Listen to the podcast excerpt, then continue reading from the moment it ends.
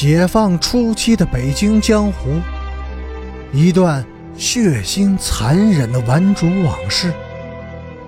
欢迎收听《北京教父》第二百一十三集。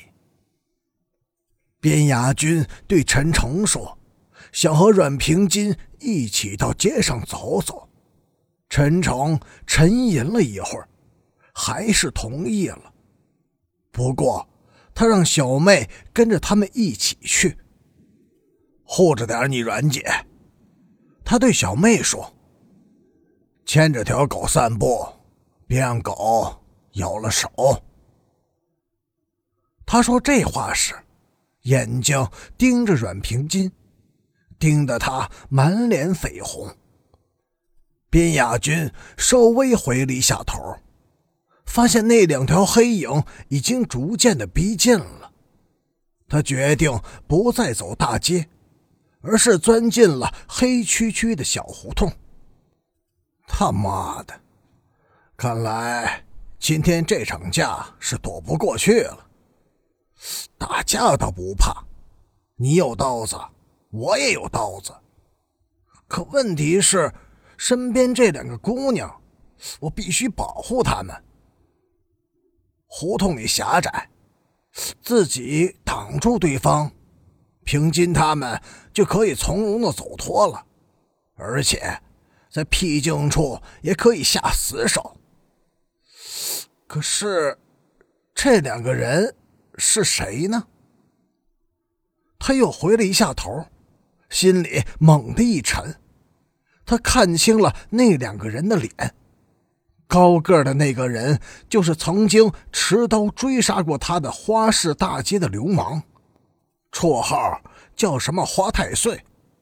那个矮个的人是赫尔根。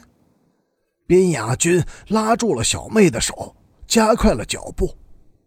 黑暗中，他也想拉阮平金的手，但是他躲开了，身子却不由自主地向他靠了靠。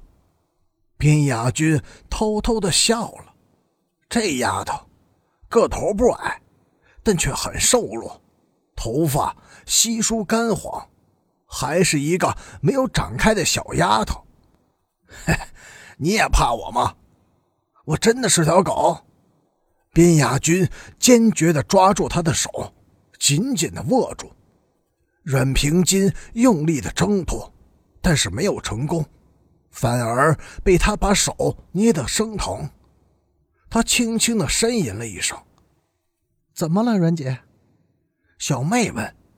“狗咬了手。”边雅君呵呵的怪笑，声音极响，而在他们的身后，却传来了一阵杂乱的脚步声，有人恶声恶气的咳嗽了一声。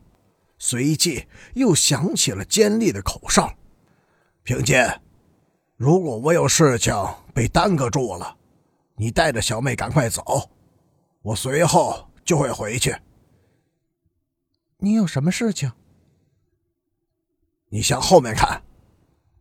阮平金镇静的回过头来，那两个汉子手持着利斧，已经逼近了他们的身后。距离他们只有十几步的距离。他们是谁？恶棍。边雅君说完，松开了阮平金的手，悄悄的从胸襟处掏出了一把匕首。就在这一瞬间，阮平金发现，边雅君的眼睛里突然闪射出一股莹莹的绿色，凶猛，残忍。摄人心魄，而在他的脸上却浮现出一丝笑意，狰狞而又阴狠。狼，这是在他的脑海中第一时间反映出来的词语。他不禁全身的一阵发冷。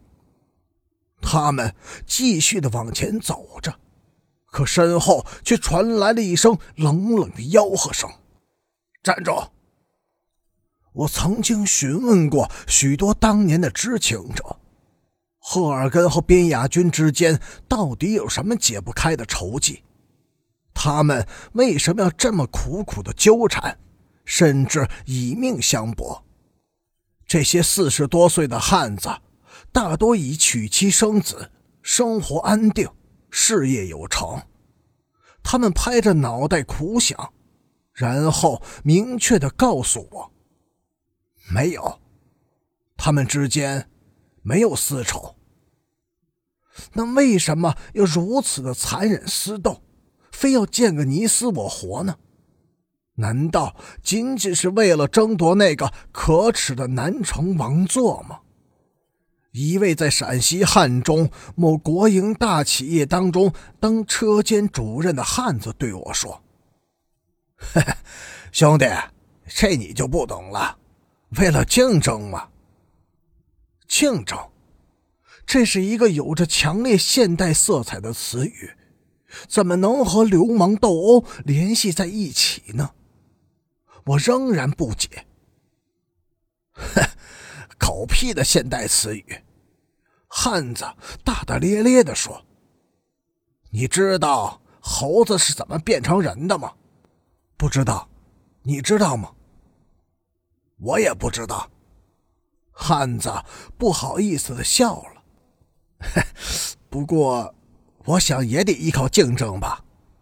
毕竟只有最优秀的公猴。”才有机会占有母猴，繁衍后代，于是优性遗传，一步步进化，终于成了万物之灵的人。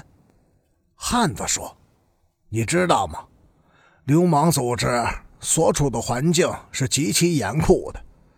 如果这个社会出现反社会团伙是一种客观必然，那么就必须有一种更残酷的手段。”保证他们能生存下去，而这种手段就是内部的残杀和斗殴，客观必然。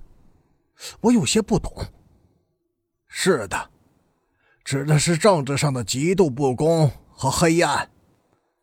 听完中年汉子所给我的解释，在那一瞬间，我不知道自己应该说些什么。